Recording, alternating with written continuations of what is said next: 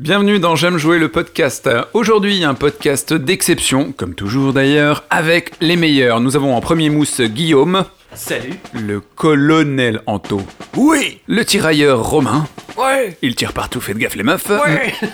Manu le barbouze. Et le maréchal des logis Laurent. Chef, oui, chef. Adil le parapapa. Au rapport présenté par notre objecteur de confiance, Yacine.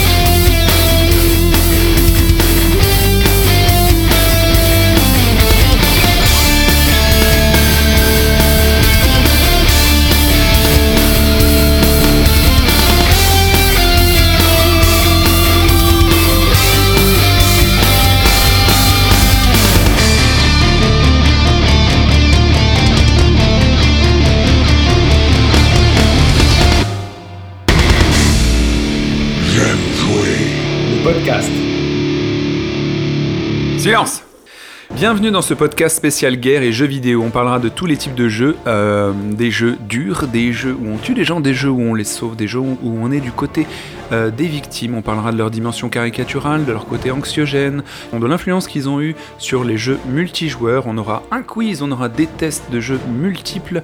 On verra comment la guerre est portée sur tout type de terrain, l'espace. Il y a aussi un retour au réalisme tout récemment et on en parlera également avec notre équipe de choc.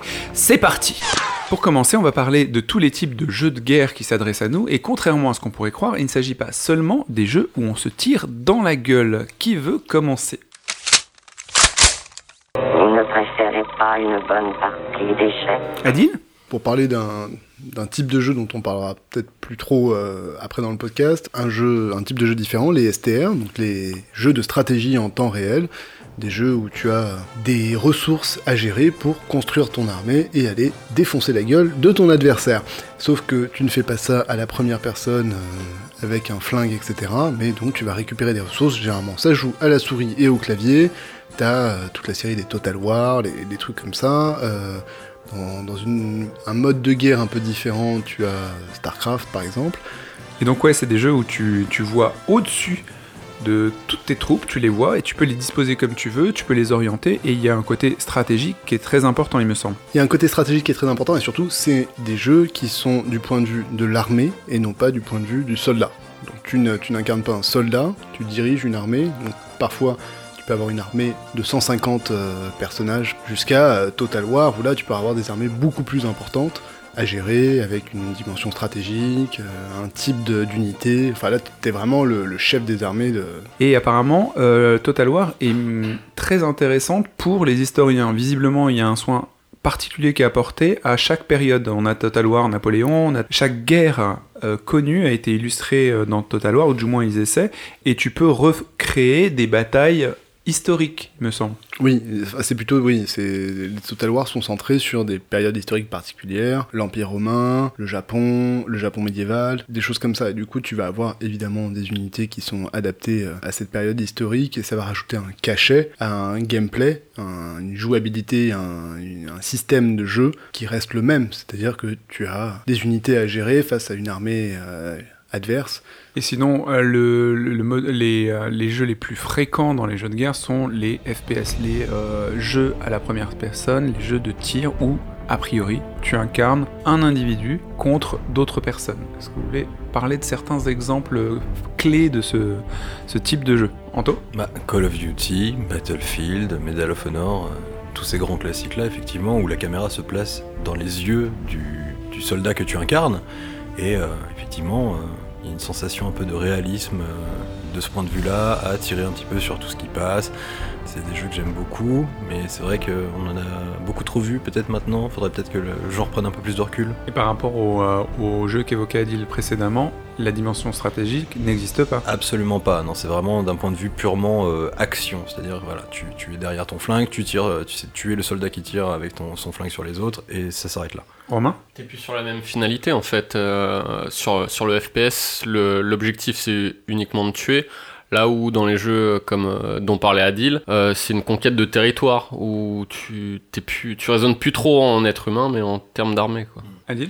C'est pas forcément une conquête de territoire. Le, le but, c'est de, gagner ou d'annihiler une armée adverse. Tu citais Call of Duty, par exemple, Call of Duty 2, l'intro, le- c'est il faut sauver le soldat Ryan. Par exemple, pour, pour que les gens puissent se rendre compte, euh, tu es dans ton, euh, dans, dans ton embarcation de débarquement en Normandie, tu débarques, et là, piou, directement, tu as un script qui te met dans l'ambiance d'un soldat que tu incarnes, hein, avec euh, des mortiers qui te tombent sur la gueule, etc. T'es sur la plage et immédiatement tu vas essayer de trouver une place sûre pour pouvoir commencer à sniper de l'allemand, etc. Et au fur et à mesure du jeu, le script, le scénario du jeu va se dérouler et toi tu es simplement dans... T'es en immersion. T'es en immersion T'es dans totale. la peau de. Exactement, et tu es dans une espèce de tunnel d'un soldat qui essaie à la fois de, bah, de faire son devoir, c'est-à-dire, de, bah, c'est le titre du jeu, de, de libérer la France, et puis après tu fais d'autres choses, etc. Tu joues pas que, que des Américains hein, dans Call of Duty. Mais clairement, c'est, on, on te fait vivre ça du point de vue de l'individu, avec euh, les émotions, euh, les événements qui vont arriver à un individu. Alors que dans un jeu comme Total War... Ou Clash of Clans, parce que Clash of Clans, c'est euh, une version euh, soft de Total War. Oui, mais dans Call of Duty, on te fait ressentir des choses. Les jeux Total War, les STR, c'est beaucoup plus désincarné. C'est toi le général, tu es une espèce de mastermind de ton armée, tu vois. Tu ne ressens pas ce que vivent les choses. Donc l'objectif un peu du, du jeu est très différent. Et c'est pour ça que dans les FPS, le contexte historique, mais le contexte, euh, le scénario, va beaucoup plus influencer l'expérience et va beaucoup plus être aussi regardé par les gens qui y jouent. C'est-à-dire que ça va être un aspect très très important de ces jeux-là. Si euh, s'il se passe quelque chose de- d'un peu louche dans ces jeux-là, ça va se ressentir de façon beaucoup plus forte parce que tu incarnes ce personnage. Pour survivre à la guerre, il faut devenir la guerre. Oui, Manu? La- L'arrivée des FPS et notamment de, de, de Call of Duty, c'est vraiment la réponse du jeu vidéo au cinéma. C'est-à-dire qu'on rentre dans des jeux où on est pris comme dans un film. T'as cité euh, Il faut le sauver, soldat Ryan. D'ailleurs, Medal Honor est créé, je crois, par Steven Spielberg. Après, Oui, ça. après, il faut sauver Soldat Ryan. Je crois qu'il a regardé son fils qui joue à GoldenEye euh, 64 et puis il s'est dit euh, par rapport à son film que ça serait super. Il s'était investi dedans et suite à un rachat de, de la boîte, les gens de Medal of Honor ont créé la boîte qu'a fait Call of Duty. Voilà, donc ça c'était pour l'histoire. Juste euh, le- le- la, la dimension euh, FPS, notamment qui est arrivée avec Call of Duty, c'est vraiment le côté euh, cinématographique. On est pris dans l'action, on a les émotions, on est bombardé. euh, c'est pas le chemin euh, tranquille qu'on avait dans les anciens jeux de guerre avant, surtout l'arrivée du FPS et notamment la, la licence des Call of Duty. Oui, le, Romain le FPS, c'est un survivor en fait. T'es- tu raisonnes en termes d'individu, mais ton but euh, en tant que personnage, c'est de rester en vie. Là où euh, les jeux dont tu parlais, Adil, Tout à fait. la perte humaine, elle est obligatoire et euh, ton but, c'est que ton armée, malgré tout, Ouais, euh, voilà, t'as un calcul à faire dans tes pertes. Exactement ça, elle, elle est vraiment calculée et t'acceptes de perdre. euh, elle est négligeable et puis enfin, tu, tu raisonnes vraiment en général, c'est-à-dire que c'est une portion qu'il fallait perdre pour gagner la bataille. quoi. Donc Call of Duty, c'est pas du tout la même chose. Ça me lance sur la, suite, c'est que ces jeux ont quand même un aspect assez an- anxiogène quand même. L'immersion est parfois assez forte et euh, tu peux te retrouver en plein, en plein combat à vraiment ressentir des, difficultés par rapport à toute l'agressivité de l'environnement qui se déverse sur toi. Est-ce que vous avez des, exemples de jeux où vous avez senti vraiment la, pression en fait? Effectivement, on peut considérer qu'il y a une partie de ces jeux qui est anxiogène, parce qu'on te fait vivre une histoire particulière où tu tires sur des gens, euh, mais surtout tu te fais tirer dessus, donc tu, tu- éventuellement tu, tu peux mal ressentir cette sensation. Mais c'est aussi tout le sel de ces jeux. Ils sont extrêmement immersifs et ils te mettent dans une situation où tu vis vraiment la situation et tu te sens responsabilisé par, par ce qu'incarne ton personnage. Je trouve pas que ces jeux soient spécialement anxiogènes. Il peut s'avérer que ces jeux soient maladroits, voire complètement cons dans leur euh, lecture de l'histoire euh, ancienne ou contemporaine, etc. Mais je trouve pas que le gameplay en tant que tel, le fait de te retrouver dans une guerre et de devoir tuer des gens dans le cadre d'une guerre, mais dans le cadre de l'incarnation d'un personnage, soit spécifiquement anxiogène en, en tant que tel. C'est-à-dire que tu as plein de jeux qui sont pas forcément des jeux de guerre, qui te font faire la même chose, et où tu te fais tirer dessus également, tu les considères pas spécifiquement comme anxiogènes parce que le contexte est différent, etc. Je trouve pas que le, le gameplay et la guerre en tant que tel comme thème dans le jeu vidéo soient, soient anxiogènes. Manu? Je me rappelle un passage que je pourrais apparenter à anxiogène, mais pour le coup, pour moi, c'était un côté mal réalisé du jeu.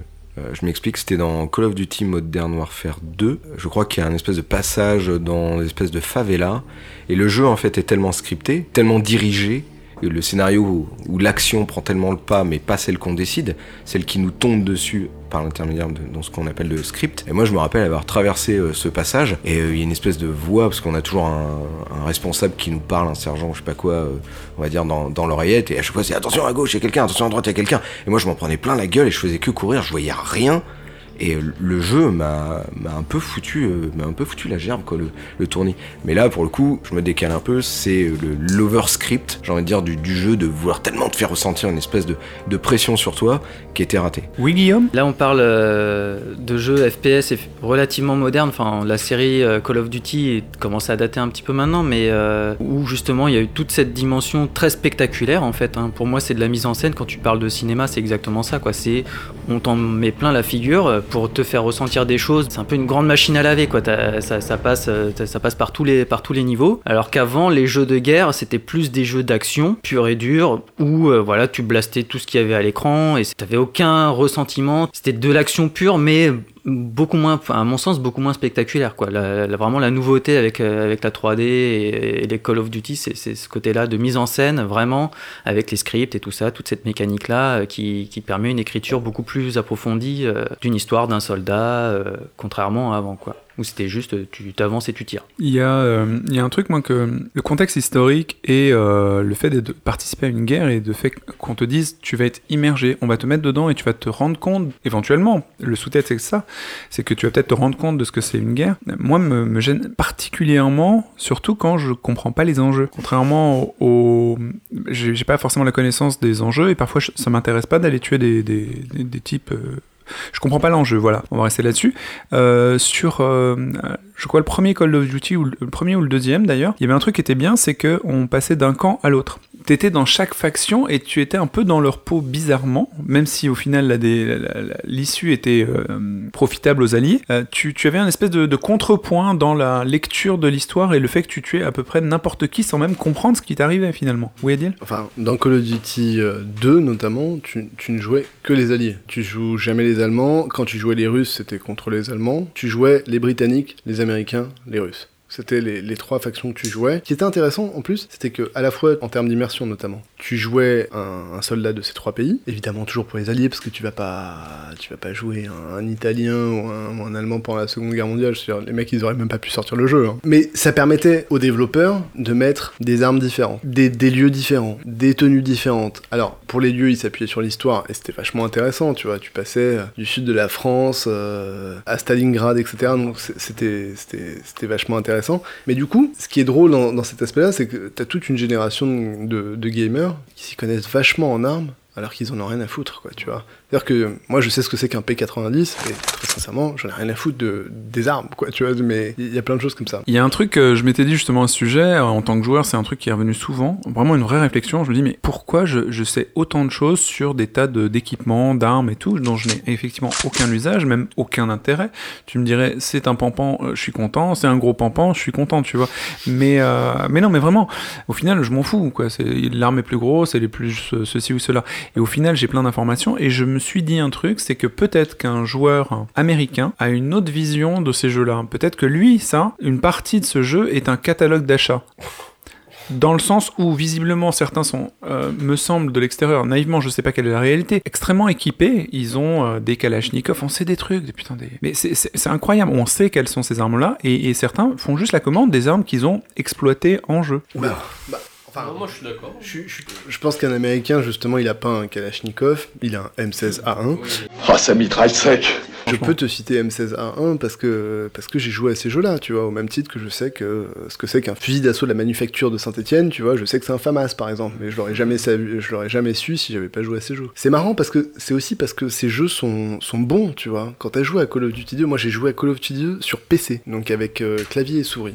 C'est le premier FPS auquel j'ai joué en dehors de GoldenEye 64, et je l'ai joué sur clavier souris, ça m'a donné une impression, mais vraiment de, de plaisir en termes de gameplay, parce qu'en dehors du, thème de la guerre, parce qu'on on va avoir un podcast très centré sur le côté attention, la guerre c'est sensible, etc. Puis ça peut vite devenir très très con, tu vois, que ce soit dans le jeu, dans, les, dans le cinéma, etc. Mais se faire un FPS au clavier et à la souris, comme Call of Duty 2, d'ailleurs c'était toi qui me l'avais donné, Yacine, sur un vieux PC ça marchait très bien. Moi j'avais surkiffé, j'étais tombé dedans, mais j'étais à fond, à bloc, tu vois, et tout d'un coup je me suis dit, ok, je viens de récupérer un, un pistolet sur un, sur un, un Allemand euh, qui traînait par terre. Là, ils me disent c'est un Glock. Ah oui, c'est un Glock, c'est vrai, c'est super moche et tout, ça s'appelle un Glock et tout. Mais si je m'en souviens, c'est pas parce que ça m'intéresse, c'est parce que le jeu à ce moment-là m'a- m'a vraiment marqué et que c'était vraiment cool quoi. Ça devait être un Luger.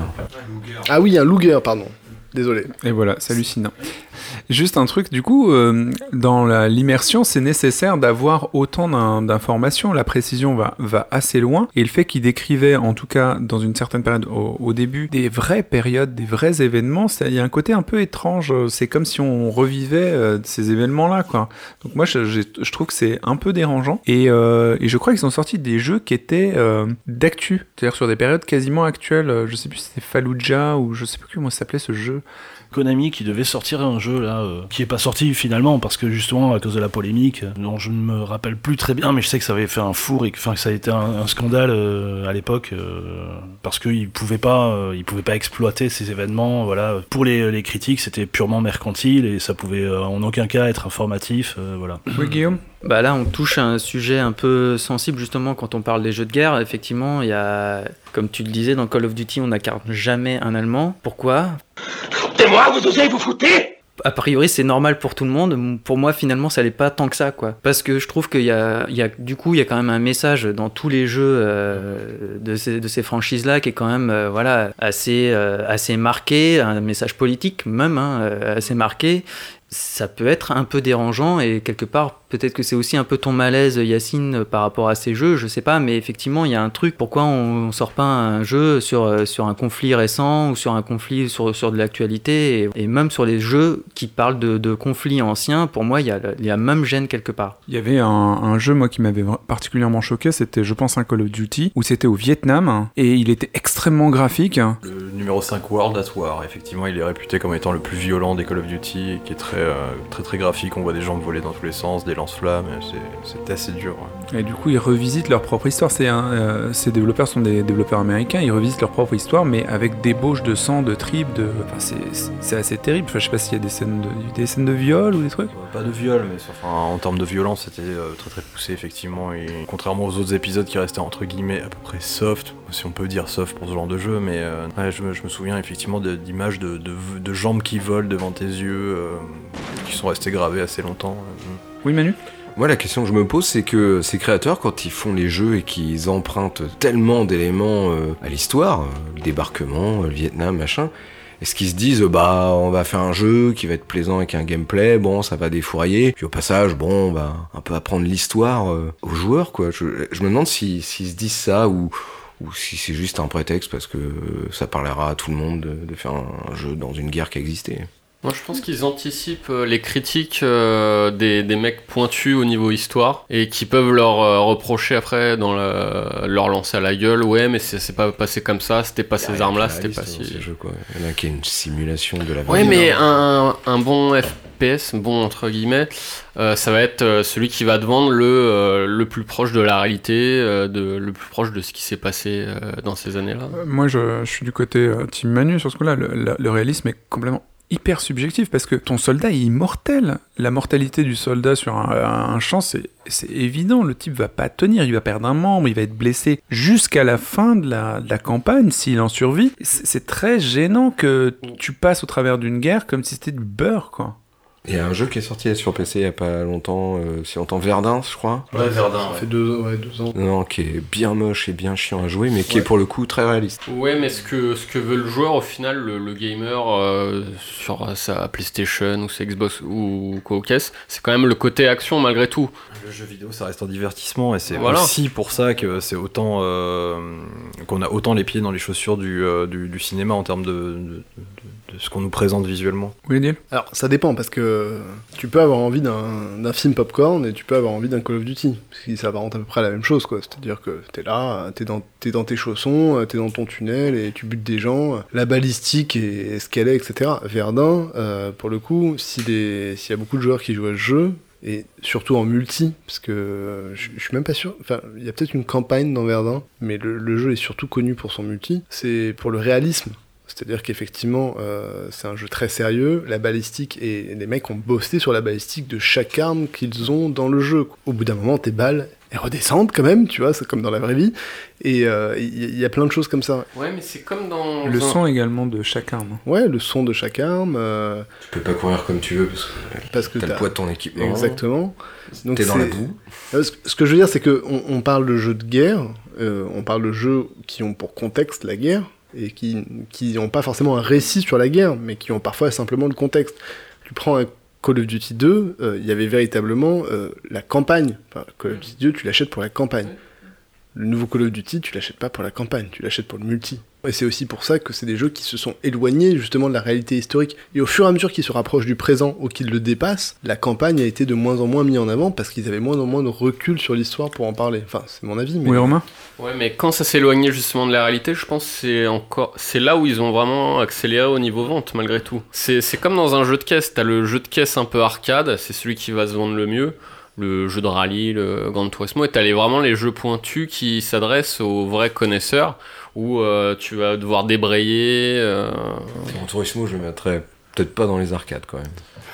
C'est, c'est le côté le plus poussé de l'arcade, mais euh, t'as pas besoin de. Grand Turismo, pour moi, c'est plus, se rapproche plus de Verdun, hein, en mode. euh, on a étudié. tout- Non, non, non, mais Mmh, euh, bah, il y, a- il y a Forza et tout ça, mais euh, on parle d'un jeu de voiture qui s'appelle Grand Turismo, qui est la licence phare de, de Sony en termes de voiture, et, et Forza, c'est la licence phare de, de Xbox, où ils ont vraiment étudié les voitures et tout. Et il y a un lien, effectivement, entre la balistique des armes et l'étude poussée de toute la mécanique et des sons, et ce qu'on peut retrouver, effectivement, en simulation euh, sur euh, Gran Turismo ou Forza, une espèce d'étude poussée des véhicules pour retranscrire le mieux possible, en fonction de leur capacité, l'immersion dans une voiture, le son du moteur différent, et là c'est des balles qui sont différentes et ainsi de suite. Et ça me fait penser à un truc, du coup, effectivement on est plus dans ce domaine-là que dans le récit historique. Antoine disait, euh, c'est ce qui compte c'est l'action et qu'on puisse s'amuser en, jouant et que voilà, il faut que ce soit euh, un jeu qui puisse euh, vraiment être accepté. Et ce que disait Romain aussi, c'est plus ils enlevaient le contexte historique, plus il l'extrayait, il s'en débarrassait parce que c'était plus un, un encombrement qu'autre chose. Et c'est allé aussi avec la- l'arrivée du multi et la disparition des campagnes euh,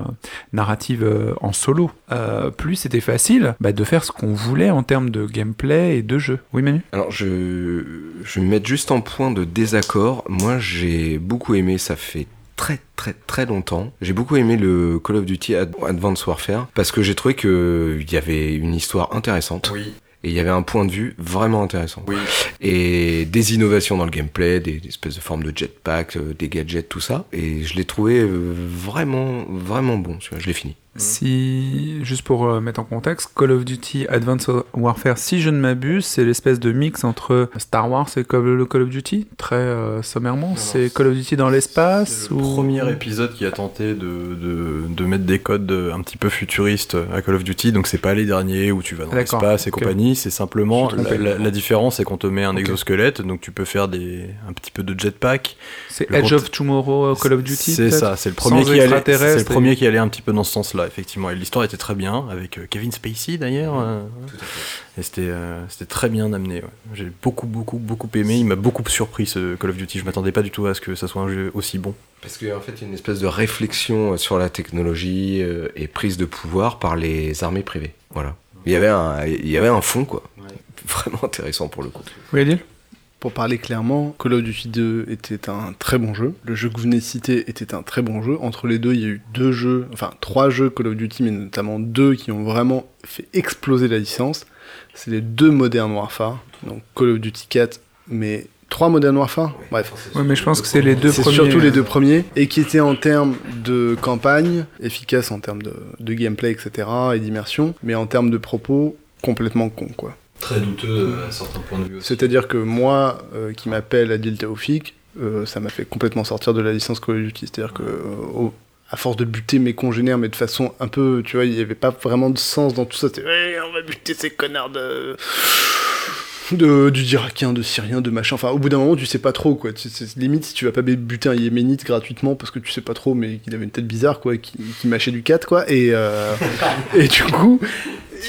Et du coup, t'es là, tu vois, alors que dans Call of Duty 2, bah, t'as le recul historique pour te dire, euh, ouais, je, je, je bute pas de l'allemand, je bute du nazi, enfin, tu vois, il y a vraiment un truc, je sais que derrière ça, va y avoir des camps, etc. Là, tout, tout ce contexte-là était pas là, et le jeu était extraordinaire en termes de gameplay, c'était encore mieux, machin et tout, mais... euh, pff, le Là, là, tu rejoins, si je peux me permettre, euh, absolument Guillaume, c'est effectivement, au bout d'un moment, la lecture de- du récit qu'on te fait, où tu dois désinguer des vraies personnes, même si c'est, enfin, des fausses vraies personnes, on est d'accord, des populations qui existent sur Terre. Si t'as pas une bonne raison, si elles n'ont pas été entérinées par le passé, euh, c'est c'est un peu étrange, et c'est euh, à chaque euh, à chaque Call of Duty, en fonction des crises mondiales, ça va être du russe, ça va être de l'arabe, ça va être euh, de l'Afghanistan, euh, ça va être de ski et du chinois. ils ont arrêté très vite parce que bon, ils ont des ventes là-bas aussi. Le truc au Vietnam, c'était franchement. Enfin bref. Tu voulais dire quelque chose, Guillaume? Moi, j'avais beaucoup aimé aussi un jeu qui s'appelait Brother in Arms, où euh, en plus il y avait une petite dimension un tout petit peu euh, tactique parce que tu étais dans une escouade, enfin, tu avais d'autres d'autres soldats avec toi à qui tu pouvais donner des ordres, donc comment ça permettait. Au niveau du gameplay de- des variations par rapport à, Call of Duty. C'était peut-être un peu moins spectaculaire au niveau de la mise en scène et tout ça, mais par contre, euh, on avait, euh, ben, comme le titre le, donne un petit peu, quoi, on avait un peu l'impression de faire partie d'une armée avec, euh, enfin voilà, d'un groupe de, de- soldats, d'une escouade, et du coup, il y avait une dimension, une camaraderie qui se développait entre les personnages, et je pense que la dimension historique était sans doute plus poussée aussi dans, dans, dans ce jeu-là. Donc après, voilà, enfin, je pense qu'il y a différentes catégories de jeux euh, en fonction aussi de leur aspect historique, euh, poussé ou pas, quoi, et fidèle ou pas. J'aime pas trop les voleurs et les fils de pute. Et du coup, ça tombe bien ce que tu dis parce que ça, ça nous permet de sortir un petit peu des jeux à la première personne où un individu tue pardon, l'univers. Il y a aussi euh, d'autres jeux, toujours à la première personne, toujours des FPS euh, guerriers qui s'intéressent à euh, le travail d'équipe pour prendre des bastions, pour euh, sauver Las Vegas, notamment dans Rainbow Six. euh, Il y a des, jeux un peu étonnants qui sortent de, de ces contextes-là avec peut-être plus de légèreté, pas, beaucoup plus, mais des SWAT ou des équipes de- d'intervention, des, des- des militaires euh, un peu dans le civil, qui font des très très très bons jeux. Manu, tu veux peut-être nous parler un peu de Rainbow Six au hasard Bah de, oui, Rainbow Six Vegas, euh, qui est sorti quand même maintenant il y a bien une dizaine d'années, euh, qui était sur euh, PS3 et Xbox 360 notamment. Je crois pas qu'il soit sorti sur PC. Euh, le 2 peut-être, ouais. Et euh, ils avaient pris la licence, puis c'était pas mal, ils avaient, euh, ils avaient décalé le contexte. Je trouve que tous les jeux un peu guerriers qui décalent leur contexte sont souvent intéressants, pas toujours des réussites, mais sont souvent intéressants. Rainbow Six Vegas, vous êtes une escouade de secours, euh, vous allez secourir des gens pris en otage euh, à Las Vegas, voilà, dans les casinos, euh, une espèce de faction mexicaine euh, a pris en otage, et voilà. Après, il y a un scénario avec des rebondissements euh, qui est plutôt moyennement intéressant, mais ça va. C'est, en tout cas, c'est Prétexte. c'est sympa à jouer et euh, voilà donc c'est dans l'univers de l'écrivain Tom Clancy toujours hein, la série des Rainbow Six euh, comme d'autres. Et euh, je voudrais juste parler d'un autre jeu un peu décalé moi qui m'avait bien plu. Dans la série des Battle- Battlefield c'était Battlefield Bad Company qui était très inspiré du film Les Rois du désert. Donc avec une faction américaine un peu euh, qui déserte borderline et qui, cherche à s'emparer de, l'or d'un dictateur moustachu dont le prénom commence par S. Après, euh, je, je vois la thématique guerrière, mais tu vois, Rainbow Six euh, Vegas, C'est pas un jeu de guerre. c'est pas un jeu de guerre, quoi. Vous pensez qu'à partir du moment où il n'y a pas de guerre, il n'y a pas de jeu de guerre? Bah oui. Non, c'est un jeu de tir après. Tu vois, tu peux, tu peux, c'est peut être un jeu de tir, antiterroriste, ce que tu veux, mais c'est pas un jeu, c'est pas un jeu de guerre, tu vois. C'est, c'est- si, si le seul à euh, avoir deux armées face à face qui se tirent dessus, enfin tu vois, après c'est une définition de la guerre, quoi, mais et, c'est la guerre au terrorisme. ça- oui, on peut, oui, voilà. Éventuellement, tu peux dire que c'est la guerre au terrorisme, mais euh, ça implique un contexte jeu, peu- oui, mais c'est pas- parfois un peu moins lourd. C'est-à-dire que Bah là, ce sont des terroristes qui prennent en otage des gens. Ok, d'accord, t'es là, t'es dans tes petits souliers, c'est bon, les mecs, c'est des méchants. Là, Et ils- il porte la moustache. Et ils portent la moustache en plus. Ouais, bah ouais, voilà, il y a ouais, écrit ouais. méchant sur le front. Un accent mexicain avec avec une- une français absolument phénoménal d'ailleurs. Ma, il est où? Où il est passé? Marcello Reste concentré sur ta mission Tu vois, avec une cible en plein milieu du front, tu sais que ton headshot, c'est bon, il est, il est justifié jusqu'au bout des ongles, quoi. D'accord, c'est une quand- pub euh, quand- El Paso qui a mal tourné, quoi. Quand, quand t'as... Quand... Alors que quand t'as ton Viet Cong euh, au bout du viseur, euh, peut-être que tu te poses davantage de questions. Bah du coup, euh, oui, l'aspect plus léger et tout, il existe quand même dans certains jeux de guerre, et je pense à... euh, il y a une dimension caricaturale, et notamment dans Gears of War ou Wolfenstein. Est-ce que vous voulez m'en parler, ou vous pensez aussi que ce ne sont pas des jeux de guerre, justement parce qu'ils sont caricaturaux? Manu? Je voudrais juste parler de Wolfenstein. euh, c'est plus. euh, Wolfenstein, c'est un peu une sorte d'Uchronie. Euh, je pense que l'intérêt de Wolfenstein, c'est un côté défouloir, quoi. C'est si à l'époque. euh, on avait pu aller désinguer euh, des nazis, mais surtout Hitler, euh, comme ça. Alors, vraiment pour parler du, du tout premier. Le contexte de Wolfenstein, donc c'est euh, Hitler a gagné, le monde a changé. Non. Non, c'est pas ça? Non, alors, le, le premier Autant to Castle Wolfenstein, non, c'est pas ça. Je crois que tu vas juste buter des, des Allemands et tu cherches à aller tuer Hitler dans son repère. Là, le jeu dont tu 3D, parles, ouais. c'est Wolfenstein The New Order, qui est comme le roman de Kadik The Man in the High Castle. C'est les Allemands ont gagné la Seconde Guerre mondiale et on entre en fait dans la résistance. euh, et on essaye bah, de renverser le régime nazi euh, installé notamment aux États-Unis.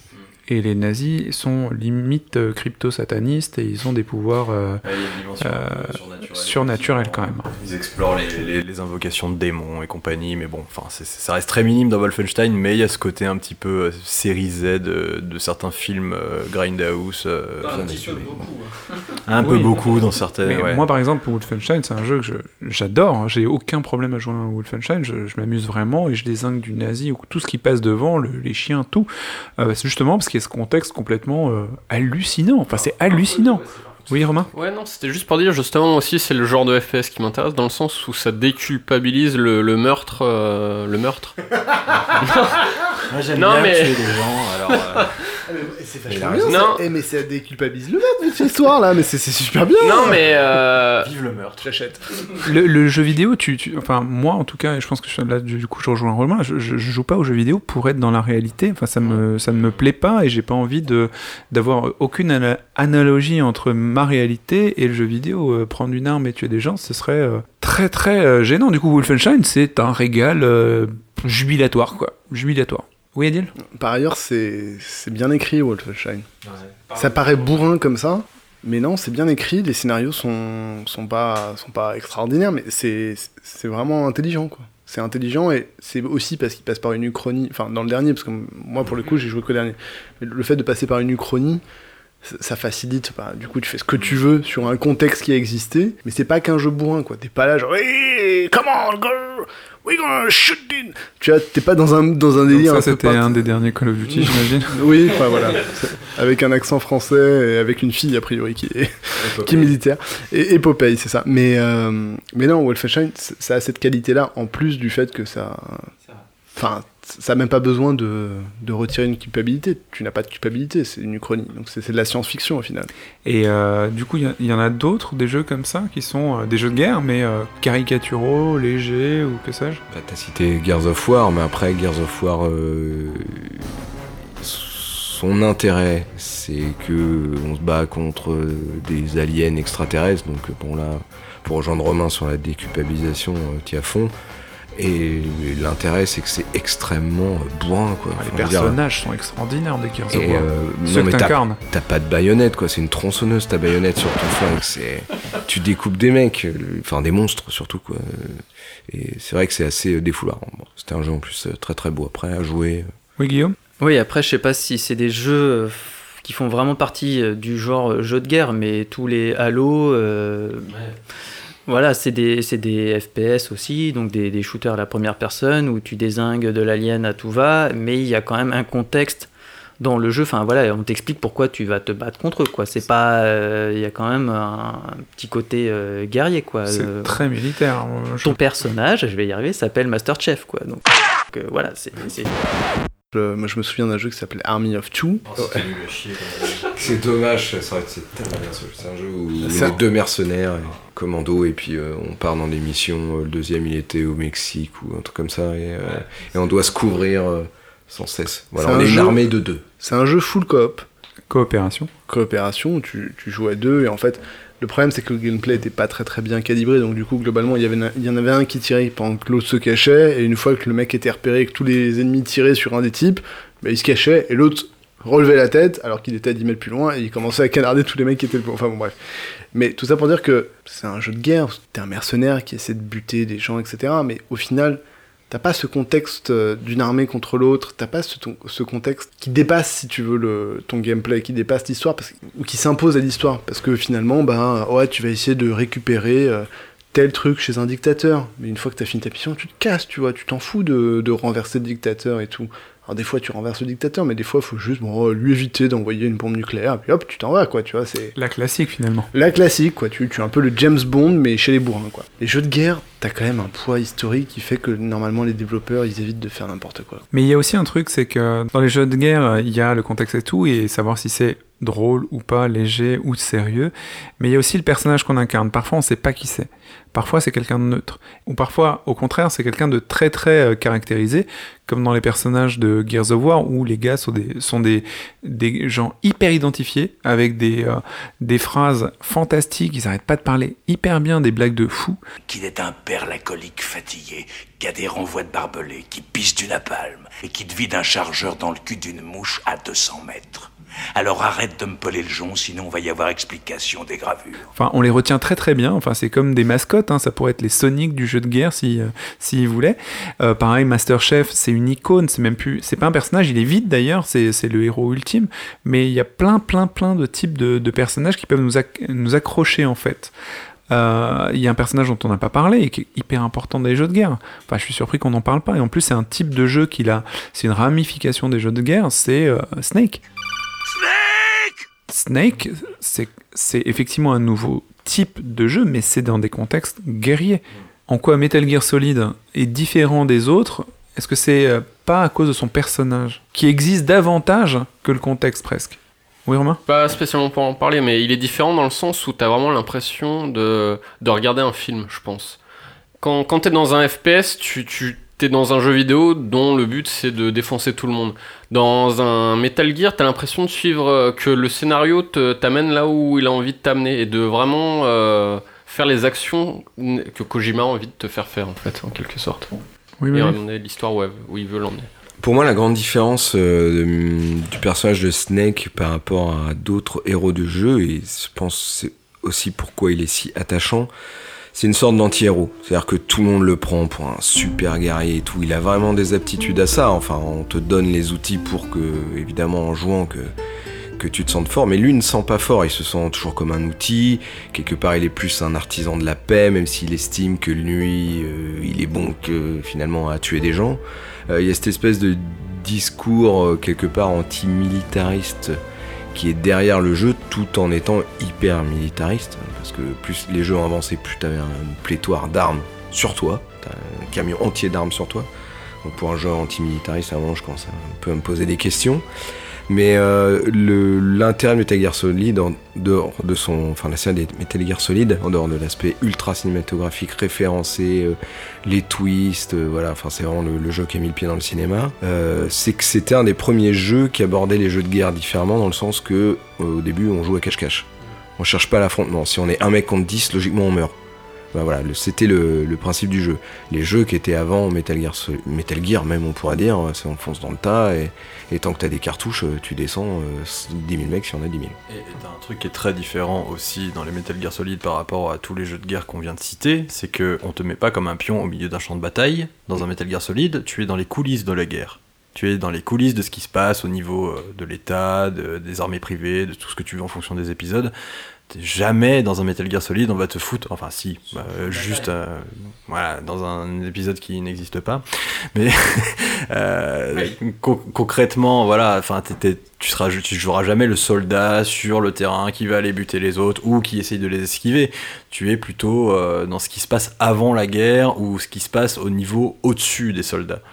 Et en ça, c'est très différent. Guillaume? Que je pense aussi euh, par rapport à Metal Gear Solid, et c'est valable aussi à mon avis pour euh, beaucoup de jeux euh, dérivés de, de toutes les franchises de Tom Clancy, c'est qu'en fait, c'est une histoire. Enfin, c'est euh, des personnages euh, inventés, fictifs, qui s'appuient sur des conflits qui ont existé, dans des contextes qui ont existé, etc. Mais là, clairement, on nous raconte une histoire. Et euh, c'est là où c'est différent. Alors oui, dans, dans Call of Duty, euh, peut-être qu'on nous raconte une histoire, mais enfin, euh, Ouais, c'est quand même beaucoup moins poussé. Enfin voilà, il n'y a pas, il y a pas toutes ces dimensions là. c'est pas, voilà, le personnage n'est pas aussi développé. Ça, ça n'a rien à voir. Juste une toute petite euh, chose sur euh, Metal Gear Solid et Snake, il y a une, une grosse nuance quand même, tu peux finir le jeu sans tuer euh, personne. Et ça, c'est pas mal quand même. Même si c'est pas une volonté, c'est très très dur, mais tu peux le faire. Non. Si, dans le 3, tu peux. Obligé de tuer les boss. quand même. Euh, si, t'es obligé de tuer les boss. Ah non, non, tu peux, Non. tu peux les endormir, les boss. Tu peux les endormir. Tu peux les endormir. euh, Enfin, il y a plein de façons de. Je suis un gros bourrin Bah, fait. quand tu te bats contre les Metal Gear, tu peux pas, t'es obligé de. Gear, c'est Oui, machines, ça compte pas comme une personne, mais bon, oui. Tu les endors. Tu, tues pas, tu, tu ne tues pas des machines a priori, mais non, mais non, c'est une très très grosse différence et ça, les Metal Gear ont donné, euh, enfin, naissance à tout un pan de l'industrie quand même aussi. euh, comment il s'appelle, euh, Siphon Filter ou je sais pas comment il s'appelle là. Splinter Cell aussi. Ouais.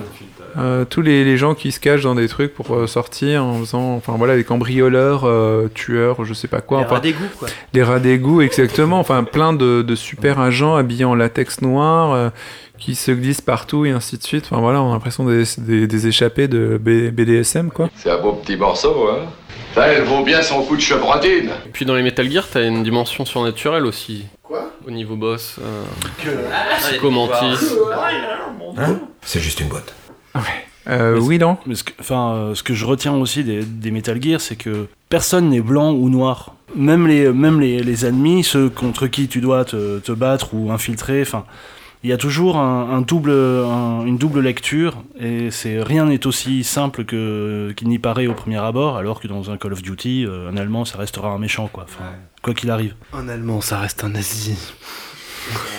Oui, c'est vrai que les, les Call of Duty sont restés bloqués à une simplicité de, de pub de saucisses Certa. Et c'est ce que disait Guillaume tout à l'heure, c'est-à-dire qu'effectivement, dans, dans les jeux comme Metal Gear, on te raconte une histoire, alors que dans Call of Duty, euh, l'histoire, entre guillemets, s'appuie sur la- l'histoire avec un grand H, quoi, tu vois. C'est ok, d'accord, c'était des Allemands, à l'époque 39-45, ok, on avait le droit de buter des Allemands, c'est parti les gars, on va buter de l'Allemand, et puis tout va bien, quoi, tu vois. Oui, Romain? Et pour revenir à Metal Gear, c'est que dans, dans les FPS genre Call of, l'histoire sert toi ton désengage, tandis que euh, dans un Metal Gear, c'est l'inverse. Tu sers l'histoire au final. Oui, t'es un jouet, un outil de, de l'histoire. D'ailleurs, même euh, ce qu'on disait par rapport à tout, euh, toutes les armes contrôlées par des. Ce que t'avais aimé d'ailleurs, Manu, dans le dernier euh, Call of Duty auquel t'avais joué, c'était présent dans MGS4 en fait. Que tout le monde déteste, mais moi j'ai beaucoup aimé. Mais euh, il y a cette espèce de d'armes qui vont être contrôlées par des puces électroniques. Et c'était avoir la reconnaissance digitale sur le poignet de ton flingue et que ça pouvait Et créer des problèmes derrière. et c'était avant euh, qu'on ait des iPhones qui lisent Ouais. nos empreintes digitales ouais, pour nous défoncer la gueule d'ailleurs. Donc un super ordinateur aux États-Unis pouvait contrôler toutes les armes par leur accès digital. Oui, mais sauf que moi le problème que j'ai avec ce jeu, c'est que dans le jeu tu croises euh, le black qui a un singe avec un slip en argent qui se balade dans un camion, et lui il peut déverrouiller n'importe quelle arme. J'ai pas joué à ce jeu, mais ça a l'air vachement bien. Alors, euh, alors donc il y a Monsieur dans le camion avec son petit singe. qui a un slip en argent. Avec Un noir blond un noir blond Euh, avec avec un un- singe avec un slip en argent. Exactement. D'accord, donc ce jeu aux États-Unis, il est mort, quoi. C'est- Non, non, il a cartonné, il a cartonné. Il y a qu'au Japon qui peut Bah, sortir. c'est un personnage hyper cool et il s'en sort très très bien dans, dans le jeu. Enfin, c'est un C'est master un du noir truc. avec un singe. C'est un développeur américain, il se fait tuer pour ça, quoi, si tu veux. Bah, Alors que tuer des Allemands, ça y a pas de problème. Il y a juste un problème, le truc du jeu c'est de prendre le contrôle de toutes les armes avec un ordinateur, mais il y a un mec dans son camion, il peut déverrouiller n'importe quelle arme. Mais moi, mais moi, je veux sa technique à lui, j'ai pas besoin d'aller pirater un ordinateur à l'autre bout de la planète. Dès que le truc est apparu, j'ai- pas compris. Tout, tout le jeu, je me suis dit, il va y avoir une explication, et, et ben non. Serait-ce une incohérence? Non, non. Bah, ce, ce mec avec son singe, c'est un génie, il fait des trucs que personne ne peut faire. Mais c'est vrai qu'il était très étrange et il buvait une boisson aussi. Je sais qu'il a un C'est du soda, c'est ça, une Et espèce c'est de Schweppes. quand on buvait tout le temps. D'accord, il fallait apporter une boisson au singe pour avoir un déverrouillage sur des armes, je me souviens bien. C'était un truc de malade. C'était une façon de. Non, non, mais c'est pas ça. Calme-toi, Eddie. Eddie n'a pas joué au jeu. C'est juste que si tu tombais sur ce type de soda et que par chance tu pouvais le ramener, je crois que tu avais un espèce de bonus dans la boutique. C'était quoi le sujet du podcast, au fait? Je- La guerre. Bah, Le troc fait partie de la guerre. On ne parle pas de, assez des, vrais, des vraies perspectives dans une guerre et il y a autre chose que tuer des gens. En tous les cas, les, M- les MGS permettaient de ne pas tuer des gens. C'est déjà pas mal. Euh, Romain, tu nous as préparé un petit quiz, je crois. C'est l'heure du quiz de Rominou, quiz nounou. Tout à fait, tout à fait, tout à fait. Donc on va commencer avec du Call of, hein, puisqu'on en parlait il y a peu. Du calaf Number one. Call of Duty Infinite Warfare permet de rencontrer quelques célébrités. Parmi les suivantes, une seule n'apparaît pas au casting. Kit Harington, plus connu sous le nom de Jon Snow. Conor McGregor, champion des poids plumes et star de l'UFC, Ultimate Fighting Championship pour les connaisseurs. Sarah Michelle Gellar, dit Buffy. Ou Lewis Hamilton, pilote de F1 anglais. Buffy. Buffy, Sarah Michel Gellar. Alors c'est bien Buffy, Bah oui. mais elle apparaît dans Black. Ops. Elle apparaît dans Black Ops. J'ai été vérifié. les- Number two. L'univers Worms présente une multitude d'armes. Une insolite a la particularité de se retourner parfois contre son propriétaire. Quelle est-elle? Réponse A, une vieille dame avec son sac à main. Réponse B, un boomerang télécommandé. Réponse C, le célèbre mouton. Ou réponse D, la bombe banane. J'ai envie de te dire, moi, comme je suis un peu nul à Worms, euh, toutes les armes potentiellement se me retombent sur la gueule. totalement, euh, totalement d'accord avec ça, mais je pense que la banane c'est le. Eh ben c'est la vieille dame. La vieille dame, ouais, plutôt. La vieille ouais. dame qui a tendance à revenir vers toi. Ouais, en fait, dès que- en qu'elle fait c'est comme un un mur. Ouais, voilà, comme un lemmings, dès qu'elle touche un mur, elle fait demi-tour. et toi, t'es comme un con. En fait, faut attendre, calculer son temps d'explosion. Ah non, c'est le mouton que tu lances, que tu fais péter, et le super mouton qui a une cape, comme Superman. Le super mouton, c'est une grosse arme. Hein. Nous, on joue qu'avec celle-là. Arthur au super mouton, attention. hein. Number three. Quelle est la devise du jeu parodique édité par Infogrames en 2010, Hogs of War? Réponse A, Born to Kill. Réponse B, Born to Grill. Réponse C, Born Out Paradise. Réponse D, Born to Be Alive. Born to Grill. Born to Grill. Born to Grill. Ouais, je me C'était un de jeu parodique de guerre avec des, des porcs, en fait. Ils avaient pas fait, ils avaient pas fait une affiche façon euh, affiche de Full Metal Jacket avec marqué Si. Born to Grill avec le casque en forme de cochon et tout. Il me semble qu'il y avait un truc comme ça. Ça renvoie à Born to Kill, ça, oui. ouais. Number four. Battlefield 1 possède une particularité qui a fait grincer des dents certains fans. Réponse A. À la fin, ce sont les Allemands qui gagnent. Réponse B. On peut lancer des torpilles acoustiques alors que ces dernières n'apparaissent que pendant la Seconde Guerre mondiale. Réponse C. On peut y combattre des cyber-ninjas nazis zombies. Réponse D. Les Français et les Russes n'apparaissent pas dans le mode multi. La B et la dernière. Et la D, mais la D c'est corrigé depuis le dernier patch. La réponse des. Bon. Alors en Non, fait, pour... c'est un DLC. Ouais, Ouais, c'est un DLC. En fait, fallait. ouais. Tu veux du français, faut l'acheter. C'est ça. Exactement. Bah, si tu vas avoir ton petit uniforme euh, bleu, blin, bien voyant dans la forêt, tu vois, euh, c'est. Et la, et la B, c'était quoi?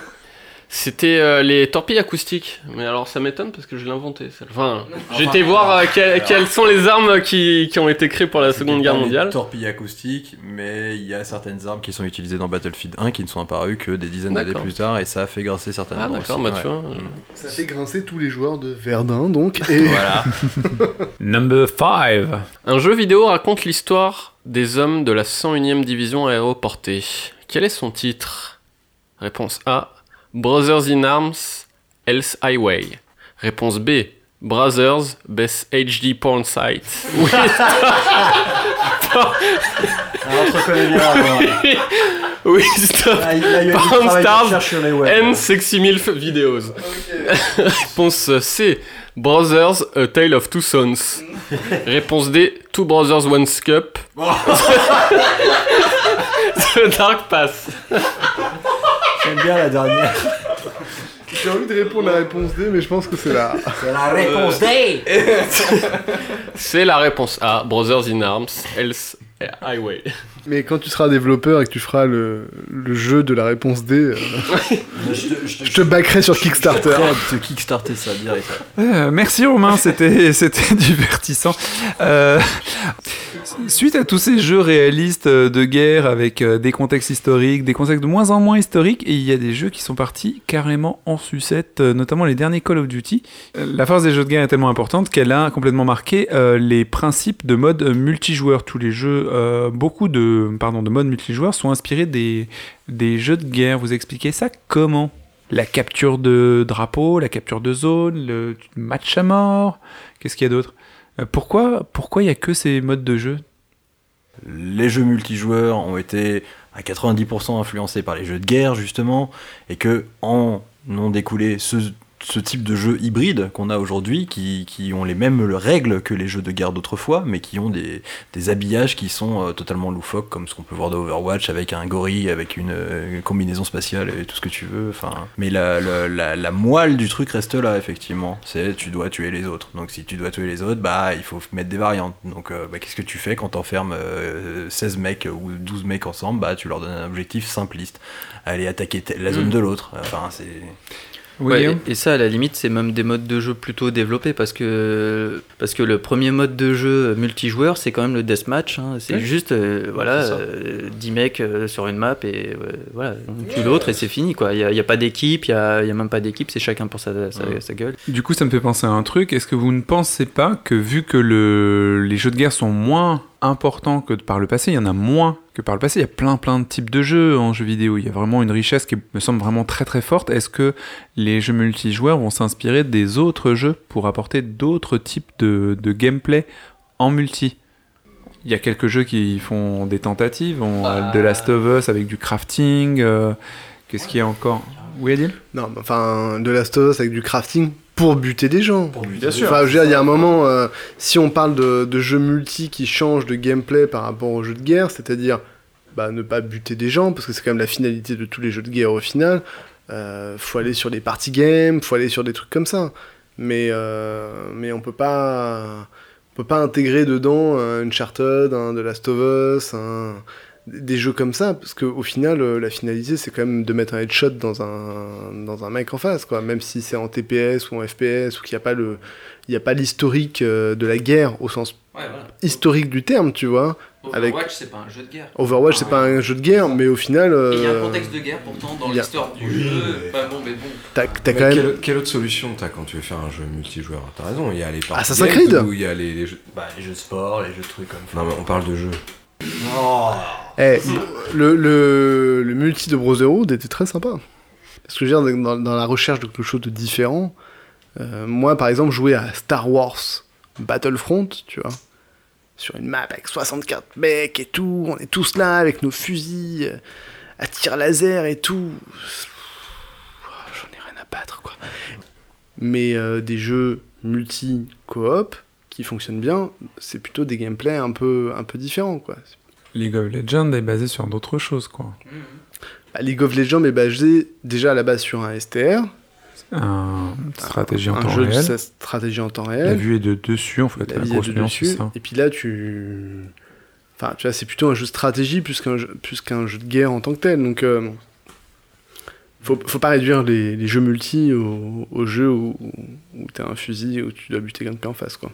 Juste pour revenir sur ce que a entredit euh, Adil un petit peu plus tôt sur euh, le multijoueur qui avait essayé de faire euh, Assassin's Creed, bah bon, ils avaient fait plein de modes de jeu différents, on avait les trois quarts qui fonctionnaient pas, mais il y avait certains modes de jeu dont les idées étaient vraiment excellentes, mais qui se basaient plutôt sur l'infiltration. Tu avais un peu l'impression de jouer à un super cache-cache online contre des mecs, et c'était très très cool. Alors je sais plus dans quel épisode c'était, mais t'avais un, un mode de jeu où, où clairement en fait tu pouvais te cacher dans la foule, mais en te faisant passer pour un des mecs. Si par exemple t'as des curés qui passent, tu peux appuyer sur une touche et prendre l'habillage du curé, en gros le- euh, la skin en gros de- de- du curé, et te mettre au milieu et faire semblant de pas bouger parce que tu vois qu'il y a un mec qui saute de toi en toi juste à côté et tu sais que forcément c'est un joueur, c'est pas c'est pas une, une- une intelligence artificielle. Euh, C'était sur Brotherhood, c'était justement. sur Brotherhood justement. Ouais. Bah, c'était génial. Ça, je trouvais ça super rigolo. C'était très très bien amené, mais seul- par contre les autres modes étaient tout pourris. C'était la seule plus-value d'ailleurs de Ouais. Brotherhood par Mm. rapport aux deux, quoi. Mm. C'est dommage Bah, qu'ils aient abandonné ça. C'est- C'est un bon début, mais euh, tout. Enfin. Enfin bon, après, dans les jeux multijoueurs, il y a quand même beaucoup de, de variétés. Là, je, voilà, Payday, par exemple, euh, c'est un jeu en coop. euh, c'est pas un jeu de guerre, quoi. Ah voilà, alors donc à ce Ah moment-là, c'est un jeu de guerre. À ce moment-là, euh, Rainbow Six Siege, Siege, c'est Est-ce un que jeu si de à guerre. partir de- euh, de- du Dès que t'as où une arme, un c'est un jeu de guerre. Tu tires sur des gens, c'est de la guerre. euh, bah, tout, à ce compte-là, tous les jeux sont des jeux de guerre presque. C'est vrai que PD, je mets sport, un hein. bémol, puisque le but c'est de, de braquer des banques. Mais euh, Ouais, mais on te fout des vagues de flics qui arrivent devant toi et c'est les mêmes vagues de flics que les vagues de soldats sur la plage de, euh, de Call of Duty 2, tu vois. Donc, euh, Juste ce que je veux dire, c'est que vraisemblablement, il n'existe pas vraiment autant que ça de, de versions différentes de jeux multijoueurs. On a parlé de party game, là, d'un mode de Assassin's Creed, mais en général, ça singe un mode qui ressemble à des modes multijoueurs qu'on a depuis, euh, depuis qu'il y a du multijoueur quasiment quoi.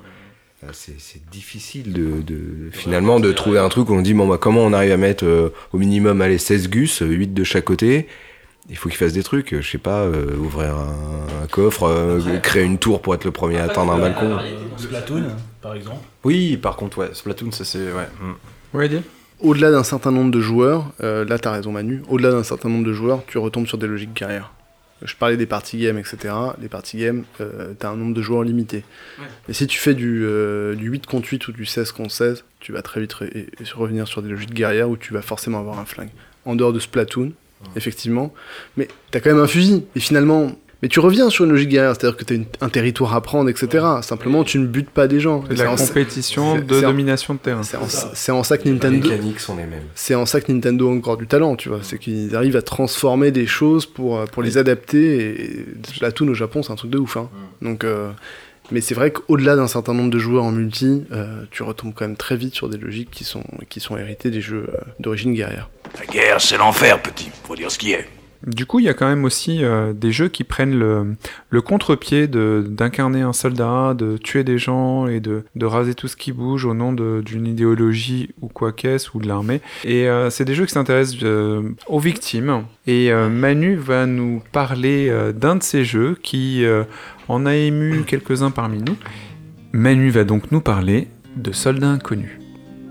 Arrête Arrête ou je te fais une guerre comme t'en as jamais connu. Et c'est vrai qu'avec Soldats Inconnus, Mémoire de la Grande Guerre, tu joues à un jeu sur la guerre et non pas de guerre comme tu n'as jamais connu. Ce jeu d'Ubisoft est un jeu inspiré de la Première Guerre mondiale, 14-18 pour les cancres, dite la Grande Guerre. Alors bon, moi j'ai jamais vraiment aimé le terme Grande Guerre, ça lui donne un côté un peu trop classe comme la Grande Époque, la Grande Appendice Virginale de Romain Crocop. Bref, des légendes, des légendes tout ça. Ça clash aujourd'hui. J'avais envie de m'amuser. Revenons au jeu si vous le voulez bien. C'est un jeu avec une forte identité graphique en 2D, sorti en 2014 et réalisé avec l'excellent moteur graphique de Rayman Origins, LubiArt Framework, qui lui procure un rendu unique et très proche de la bande dessinée. Rien que pour ça, il mérite d'être vu et surtout joué. Car, chers auditeurs, ce jeu disponible en téléchargement se joue sur PC, PlayStation 3, 4, Xbox toutes celles, et aussi sur support mobile iOS et Android. Vous n'avez plus aucune excuse pour ne pas tenter l'aventure. J'aime jouer et le podcast pour vous donner envie de jouer, que vous soyez gamer ou pas, alors chargez. Papa, une histoire, papa, une histoire. Ça vient. Aux prémices de la Première Guerre mondiale, quatre personnages au destin croisé vont tenter de survivre à une rude épopée et surtout à la guerre. Pas de repos pour les braves. Vous devez traverser, survivre au milieu de la folie des hommes au travers des batailles et en résolvant de temps à autre, entre deux bombardements, quelques énigmes. Le jeu n'est point manichéen, bien au contraire, tout ici est en nuance. Ici, on tue très peu, on tente d'avancer, de rester en vie, de rejoindre sa famille ou sa bien-aimée et traverser ainsi cette putain de guerre. On s'attache réellement aux personnages et on a réellement envie d'en apprendre toujours plus sur eux. Je vous en dis pas plus, c'est pas ma guerre. A noter que ce jeu a été réalisé en partenariat avec Apocalypse, la Première Guerre mondiale, série documentaire diffusée sur France 2. Ce qui permet aux joueurs, au travers d'items récoltés et de séquences débloquées, d'en apprendre un petit peu plus sur cette sale guerre. La force du jeu est multiple, il est beau, passionnant et peu complaisant sur ce qu'est la guerre. Il permet de beaux moments, des larmes couleront sûrement, mais la leçon de narration et surtout d'histoire sera facilement assimilée et surtout encore passionnante. Ici, seule la guerre est moche, car pour le reste tout est beau. Cela mériterait quelques décorations. Le travail sonore sur les pseudo-dialogues du jeu est ultra original, la musique est somptueuse et la voix du très célèbre narrateur Marc Casso, paix son âme, Paul Newman, Christopher Lee, Dumbledore, Bilbo ajoute un vernis à cet objet unique vidéoludique, entre la leçon d'histoire, la réflexion sur comment on en est arrivé là et autres roulements de tambour. Bref, comme dit l'adage, des hommes qui se battent contre d'autres hommes qui ne se connaissent pas, pour des hommes qui se connaissent mais qui eux ne se battent pas. Bref, c'est un must pour un joueur et aussi pour un non-joueur, à vos tablettes, à vos manettes, rompez. Excellent. Euh, Quelqu'un a rajouté quelque chose sur Soldat Inconnu, qui est un jeu, je suis complètement d'accord avec Manu, exceptionnel. Je euh, fais, euh, comme souvent, c'est un gimmick dans ce podcast avec ma compagne. Euh, jeu euh, super, extraordinaire. Enfin, moi, je vraiment le, positionnement du jeu qui s'intéresse à la guerre, mais sous un point de vue différent, ça marche très très bien et on s'attache énormément au personnage, au point éventuellement de verser euh, des larmes euh, ici ou là en fonction de l'évolution de l'histoire. Et surtout, je prenais la parole pour ça. premier où je me suis dit, quand mon fils aura 9-10 ans, je lui ferai jouer à ce jeu-là, et pas simplement pour qu'il kiffe le gameplay, mais aussi pour le reste. Enfin, je me suis jamais, jamais, jamais dit ça dans notre jeu. Je me suis jamais dit, je fais œuvre utile pour sa culture, euh, en lui faisant jouer à un jeu. Pour sa culture, je veux dire, euh, générale, importante dans une société euh, française. C'est un vrai jeu qui, de mémoire, quoi. Il, te- c'est un, tu- Il y a un ressort pédagogique dans le jeu. Tous les tous les euh, je vais rajouter un truc. Moi j'ai beaucoup aimé aussi j'ai versé ma petite larme à la fin. En plus je, voyais le le, le- personnage le plus âgé. Moi je, l'imaginais avec les traits de mon grand-père hein, donc euh, c'est un côté un peu bourru. C'est un mec massif qui est là pour faire les choses bien et pas pour euh, tortiller du cul qui est entier et un peu idéal. Euh, ça fait penser à mon grand-père. Tous les euh, tous les items que tu relèves euh, dans tous les petits objets que tu trouves en fait, tu as une espèce de petite euh, encyclopédie. Et euh, je fais jamais ça dans les jeux parce que je, perds mon temps généralement, j'aime pas ça.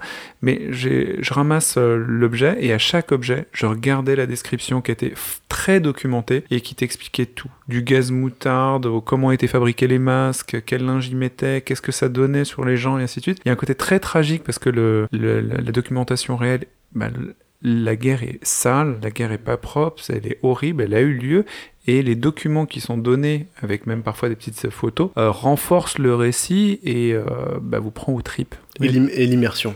À, à chaque, à chaque, euh, tu disais exactement le linge qu'ils mettent sur leur nez, etc. À chaque fois, ça renforce l'immersion et tu te dis, Oh, ah ouais, c'est une sale guerre avant d'être une grande guerre, quoi. Et Ouais, le- la jouabilité est vraiment accessible à tous, hein, vraiment. Manu?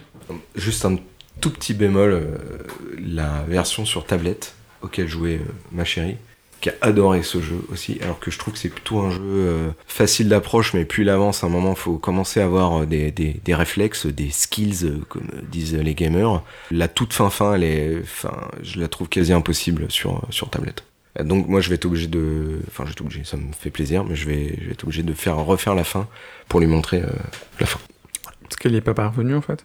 Non. Trop Tu dur. faire pleurer ta chérie. C'est pas gentil.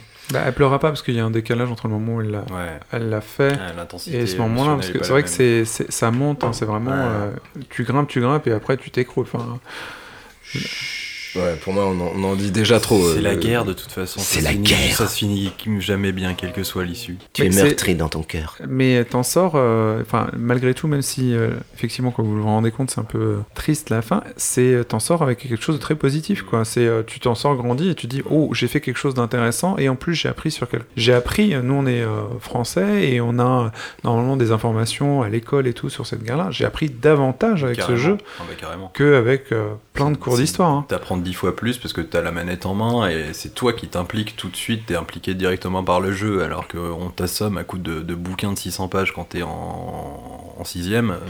Tu t'en fous, tu vois, ça te passe complètement au-dessus. Alors que là, le jeu a l'intelligence de te faire euh, comprendre des choses hyper importantes avec en te donnant du plaisir. C'est- Bravo. tout. Bravo.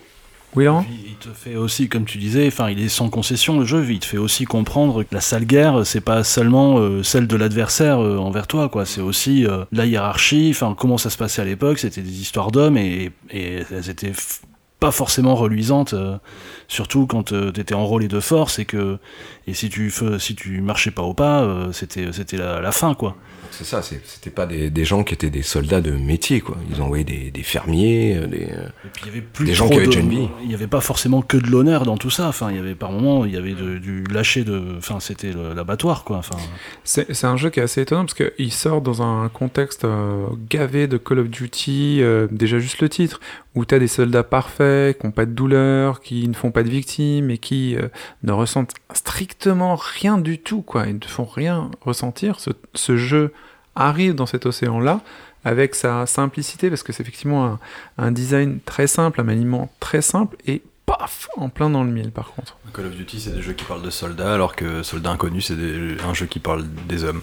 Adil Et moi qui suis quand même le, le troll officiel d'Ubisoft, euh, je voudrais quand même féliciter Ubisoft pour ce jeu-là, notamment pour ré- avoir réutiliser le moteur dont tu parlais, qui est un super moteur et qui fait des jeux magnifiques, pas forcément toujours des bons jeux, mais des jeux magnifiques, et qui a travaillé avec les documentaires, mais surtout avec les pouvoirs publics dans le cadre du bicentenaire, en fait, du début de la, de la Grande Guerre, et qui a eu l'intelligence de, de mettre au service de, de cette œuvre euh, bah, ses capacités techniques, et qui a quand même pondu un jeu qui, moi, enfin pour moi, de chez Ubisoft, c'est un des meilleurs jeux Ubisoft qui est sorti depuis très longtemps. hein. C'est un bijou. Avec d'autres d'autres jeux, mais moi, c'est un jeu qui m'a véritablement marqué. D'ailleurs, euh, concernant les pouvoirs publics qui s'intéressent de plus en plus à l'économie du jeu vidéo, euh, je pense que des, euh, des initiatives de cette nature avec un, un tel partenaire qu'est Ubisoft, vous pourriez faire très bon usage de votre argent en faisant régulièrement des jeux sur l'histoire de France ou sur d'autres sujets. Il y a matière, avec ce moteur ou un autre, à éduquer euh, beaucoup de gens en faisant des jeux sensibles. On les achètera. Et en faisant des jeux avec des professionnels du jeu vidéo et avec des historiens. C'est pas à peine de nous sortir Assassin's Creed Louis XIV. On s'en fout. hein. Perso, moi je m'en branle. Assassin's Creed Sunshine Voilà. T'es bien feinté là. hein. Des jeux comme Soldat Inconnu, de toute façon, euh, c'est la partie immergée de l'iceberg. Il y a une volonté importante de, parler de la guerre différemment, de- d'explorer d'autres territoires et euh, de donner un autre point de vue.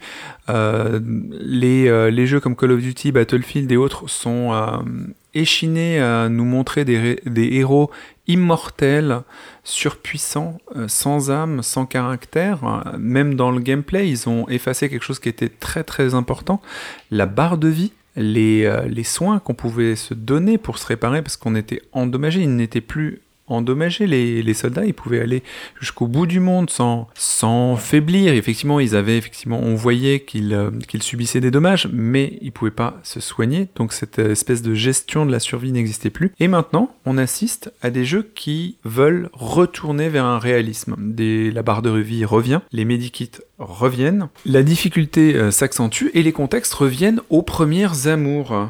On a du Verdun et Call of Duty a annoncé qu'il referait un jeu sur la Seconde Guerre mondiale puisque euh, Battlefield en a fait un et que ça marche plutôt bien. Sur la première, effectivement. Euh, Qu'est-ce que vous avez à dire là-dessus? C'est de la merde. On, on parle depuis tout à l'heure de, de jeux de guerre, mais à aucun moment on a parlé d'un jeu de guerre où tu incarnerais véritablement un soldat et qui aurait un propos réaliste. C'est-à-dire, je suis un soldat, je me prends une balle ou du shrapnel dans la cuisse ou une balle, enfin quelque chose qui n'est pas mortel mais qui me blesse, et je me retrouve à l'hôpital pendant six mois. Attends, enfin tu vois, c'est ça la guerre. Ça, ça existe pas. Tu vois? Ah, bon, on te propose- enfin, c'est- normal, c'est d'un point de vue ludique, on va pas te proposer de rester allongé pendant 6 Voilà. mois, quoi. Enfin, parce que ça, à ce moment-là, t'as pas besoin de déposer 60 euros. Hein. Non mais je suis d'accord, je, je, je dis pas que ce serait intéressant à faire. Ouais, Wolfenstein, The New Order, tu lances une mission, tu prends un truc, t'es dans le coma. Tu euh, prends un shrapnel, effectivement, 12 ans, euh, Mais oui, mais tu restes pas 12 ans à essayer de, de discuter avec l'infirmière, à lui prendre des... Et le jeu ne se transforme pas en RPG tout d'un coup, parce que, tu vois... Mais c'est- ça, ouais, mais ça pourrait être... Mais c'est intéressant ce que tu dis, Mais oui. justement. Puis t'es On- cassé, on- après tu dois retourner à la guerre. t'sais. Dans, un, dans un ancien podcast, on a fait un, un podcast sur les mondes ouverts. Et surtout sur les jeux bac à sable, cette espèce de fusion de tous les gameplays de, à tort et à travers sans raison. Un jeu comme ça qui serait effectivement, qui euh, changerait progressivement de gameplay successivement, éditeur, écoute-moi, euh, successivement, écoute-moi. euh, voilà, Je suis bientôt au chômage. Euh, successivement de gameplay pour nous tenir en haleine, ça serait pas mal du tout. Je pensais, tu parlais de, de, de- de soldats blessés, mais à chaque fois, je pense à un Metal Gear Solid. Je, je pense à Snake. Dans le 3, il, il soigne ses blessures. Euh, il, essaie de se camoufler. Il choisit sa camouflage. Dans le 5, il se réveille dans un état euh, dramatique dramatique et il sort de l'hôpital et ainsi de suite. Alors effectivement ce sont des scènes euh, cinématiques dans le 5 mais dans le 3 c'est du gameplay quand il se soigne. Euh, ça peut être intéressant, ça peut être même ludique. hein. Là on est, euh, il y a une espèce de tendance actuellement dans les jeux vidéo où il faut faire du crafting, créer des choses, bricoler des machins. Enfin c'est euh, le do it yourself la tendance mais appliquée aux jeux vidéo. Il y a certainement moyen de faire quelque chose d'intéressant avec ça. Oui Adil Le seul truc, c'est que la tendance réaliste de la guerre, elle est toujours appliquée dans un gameplay quand tu joues à un jeu qui est du point de vue des victimes. Ah, c'est dur, il faut que je me débrouille avec ce truc, il faut. Mais le, point de vue réaliste du, côté du soldat, elle est juste pour l'instant, en tous les cas, irréalisable dans le cadre d'un gameplay parce que tu as, des attentes vis-à-vis d'un FPS euh, classique, quoi. Parce que même le côté soigné, euh, tu te prends une balle, tu te soignes. Ouais, enfin, tu te prends une balle, tu te soignes. Non, tu vas à l'hôpital de guerre et puis basta, quoi, tu vois, genre. euh. Bah justement, je pense que des jeux comme Verdun prennent justement ce contre-pied-là. C'est-à-dire que même si c'est des jeux multijoueurs, un peu comme Battlefield, tu vas te retrouver à je sais pas combien sur une map, et là d'ailleurs je pense à un autre jeu qui, est- qui dont le deuxième numéro sort euh, récemment, là, qui s'appelle Rising Storm euh, 2, donc, euh, qui est plutôt basé sur la guerre du Vietnam, si j'ai bien compris.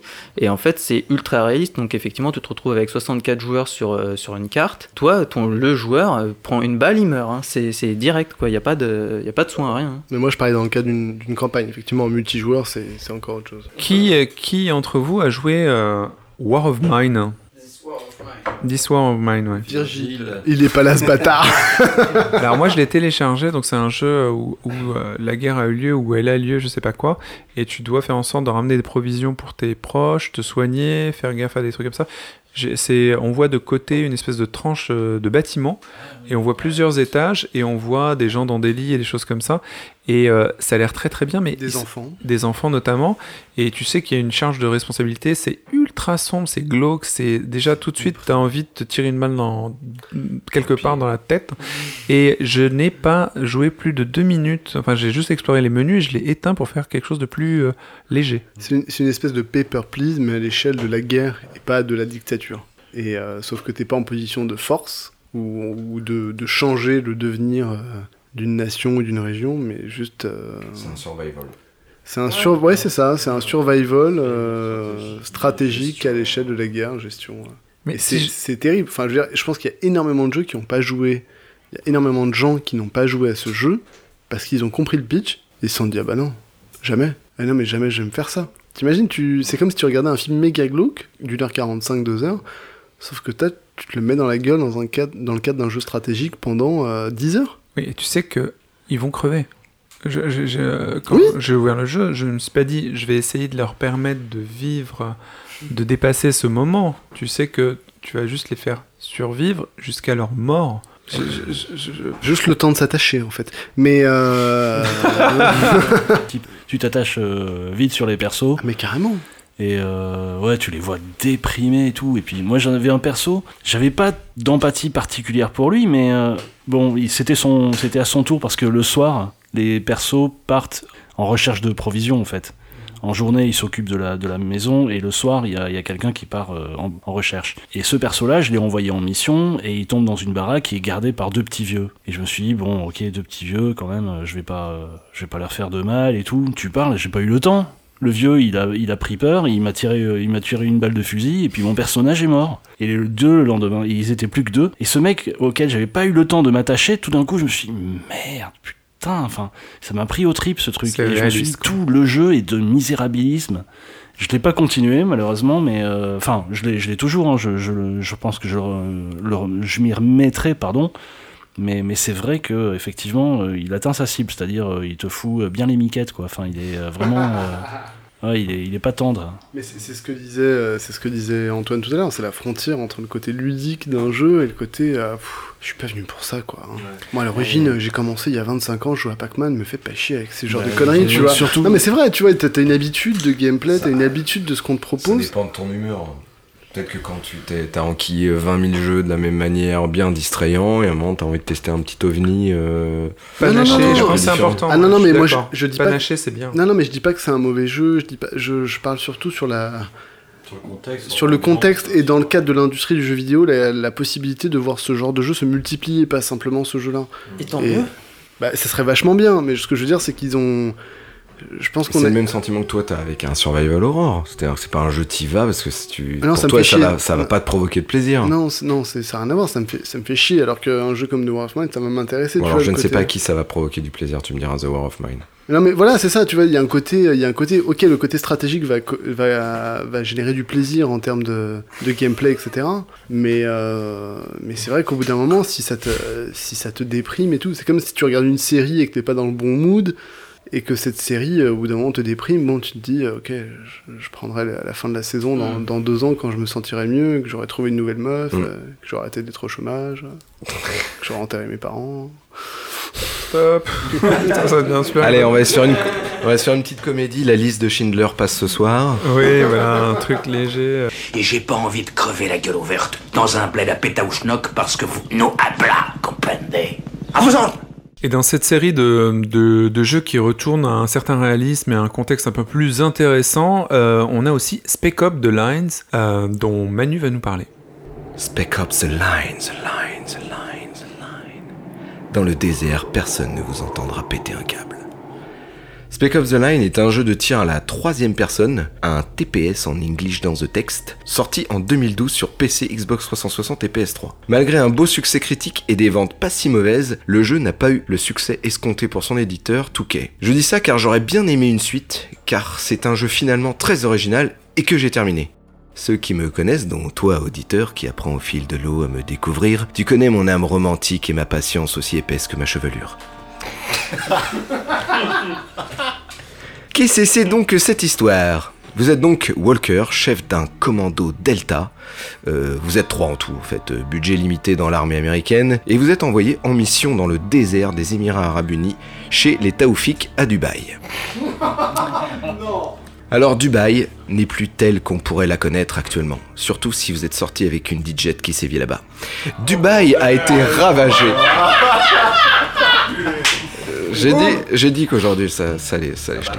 Dubaï a été ravagé par des tempêtes de sable et a perdu de sa superbe et surtout euh, sa population. Le jeu nous fait donc participer à une mission d'investigation quant à un mystérieux message capté par l'armée provenant d'un colonel que l'on croyait mort, John Conrad, et qui fut en charge de ce que devait être l'évacuation de la cité. Ouh là là, il y a comme un grain de sable. L'investigation se transforme en quête de vérité, d'épreuves de survie physique et mentale. Une mission dont vous ne en sortirez pas indemne. Alors le jeu est très beau et le rendu de la ville renversée par les sables du temps est très réussi. Le sable et ses tempêtes sont de véritables acteurs du jeu, ça vous gêne et parfois ça vous aide. Ce jeu pourrait être un TPS classique, tout juste placé dans un univers original, le désert, mais le jeu va plus loin. Adapté d'un roman de Joseph Conrad, tiens, le nom du colonel à la radio, intitulé Au cœur des ténèbres.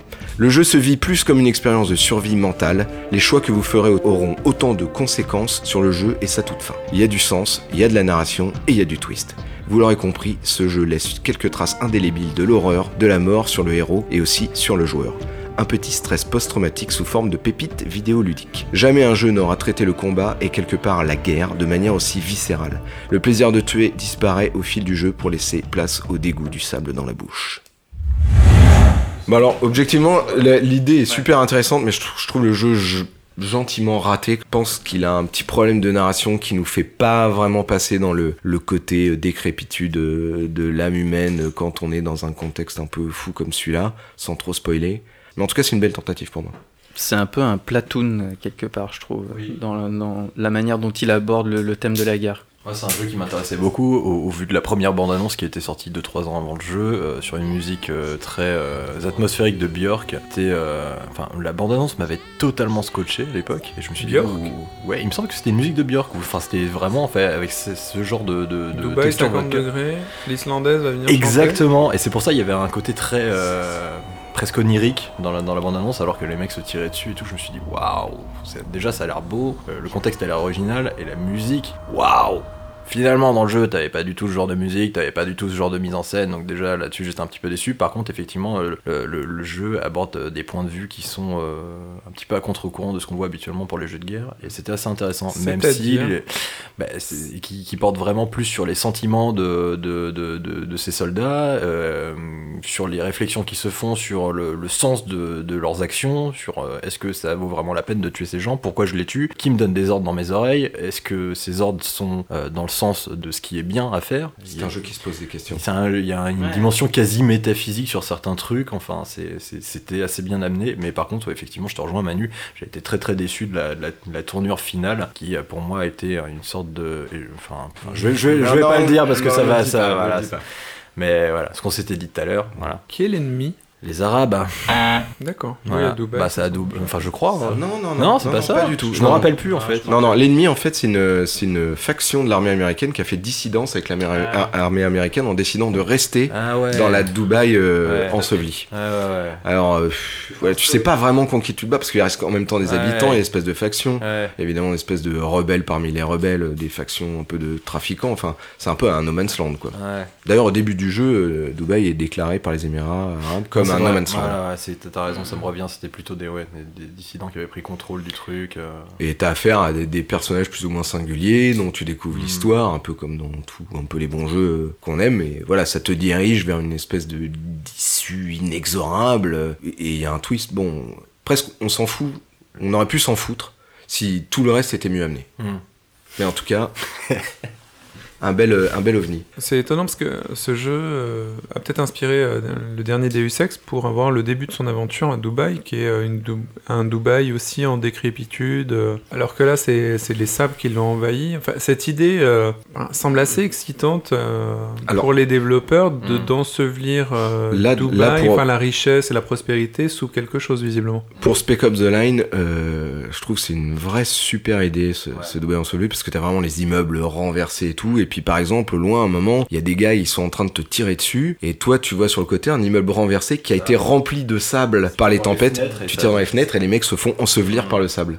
Tu vois, t'as des idées de gameplay comme ça euh, qui sont super originales et qui, qui ont du sens pour le coup, puisque t'es à Dubaï, il y a du sable, les immeubles sont renversés. Enfin, euh, c'est pas c'est pas totalement gratuit. Puis c'est vrai que t'as des moments aussi de tempête, de désert, tu vois plus rien. euh. Enfin, c'est euh, le jeu peut être oppressant par moments. Mm. Et, et l'intérêt du jeu, c'est qu'au début, t'es un peu dans un plaisir de shooter, c'est-à-dire de shooter, Mm. de, de, de tirer. T'as des cibles, t'as des ennemis, t'as quand même euh, euh, de l'hostilité en face. Puis plus t'avances et, et vraiment plus tu te demandes, mais qu'est-ce qu'on fout là Ouais, plus l'histoire prend le pas, effectivement, et plus euh, tu, tu, tu joues mécaniquement un peu comme un soldat désincarné. Mm. Et là, c'est là que tu te dis, waouh, le jeu, quand même, euh, il m'amène vers une réflexion. euh, Là où il veut m'amener, c'est- fort quand même. Mm. Ouais, Mais- parce qu'en plus, tu te retrouves dans des zones euh, assez délabrées, enfin, assez. euh, Il y a un côté un peu post-apocalyptique aussi Ouais. dans le jeu et tout Mhm. ça.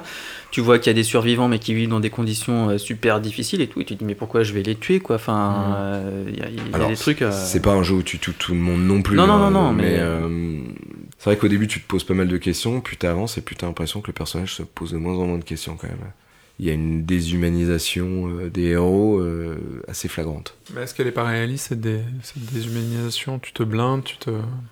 D'ailleurs, dans le jeu, il- quelque part, il a, t'as pas l'impression qu'il ait beaucoup le choix en fait, quoi. Enfin, Le dans jeu mon- te dans- laisse pas le choix. et Dans le jeu, le jeu te laisse pas le choix, ouais, mais euh, C'est comme le jeu te laisse pas le choix, t'as l'impression d'être le soldat qui a pas le choix, Ouais. qui est là et qui fait ses ordres, et s'il fait pas les ordres, on lui tire dans le dos parce que c'est comme ça que ça se passe, tu vois. Pas mal amené là-dessus. Euh, Il y, a quelques, y a quelques jeux qui se sont permis d'aller dans d'autres villes qui sont pas des, des territoires de conflit. On parlait de Dubaï il y a un instant. Il y a eu Battlefield qui allait à Paris, qui se trompait dans les stations de métro, si je me souviens bien. Parce qu'on avait fait la bêta, on est allé dans le métro juste pour vérifier quel trajet de métro on pouvait prendre. Et métro Sainte-Catherine, le truc qui existe pas ou je sais plus quoi, avec les, Voilà. lignes, euh, les lignes improbables, effectivement. Donc au moins ça déplace les, euh, les zones de conflit. Après, je suis pas sûr qu'il soit vraiment authentique sur les zones en question. Là, au moins, Dubaï, c'est un Dubaï de fiction avec euh, de la poésie dedans, visiblement visuelle. Le fait que ce soit renversé et tout, euh, c'est quand même induit, quoi. Enfin, je pense que c'était l'intention du jeu d'insuffler une certaine euh, poésie là-dedans, d'où le trailer avec la musique de Mélancolie, et voilà, qui était très waouh, on est, jamais vu ça, mais dans le jeu c'est pas traduit comme il faudrait, je pense. Je pense qu'ils ils ont pas eu les moyens de leurs ambitions. Je me souviens aussi que quand tu lançais le jeu, sur la page de, la page de, présentation, tu avais une, espèce de tour de guet avec, euh, je sais plus s'il y avait une sentinelle, euh, qui est, enfin, un, veilleur, quoi. Et au fur et à mesure que tu avançais dans le jeu, la page changeait. Et tu voyais le truc, plus ou moins les immeubles en arrière-plan, plus ou moins euh, effondrés, euh, le mec disparu de sa tour, enfin, il y avait plein de choses, des petits détails qui changeaient comme ça, et, euh, et ça collait vraiment une ambiance particulière dans le titre. Euh, tu parlais tout à l'heure de, frontières et de limites entre les choses. Il y a un jeu qui exploite énormément la frontière, la limite. Antoine, vous nous en parlez. C'est un jeu multijoueur qui amène la guerre, euh, peut-être une guerre civile, c'est un autre type de guerre et elle est en multijoueur à une échelle rarement atteinte. Et il s'agit de, je t'en prie, Antoine.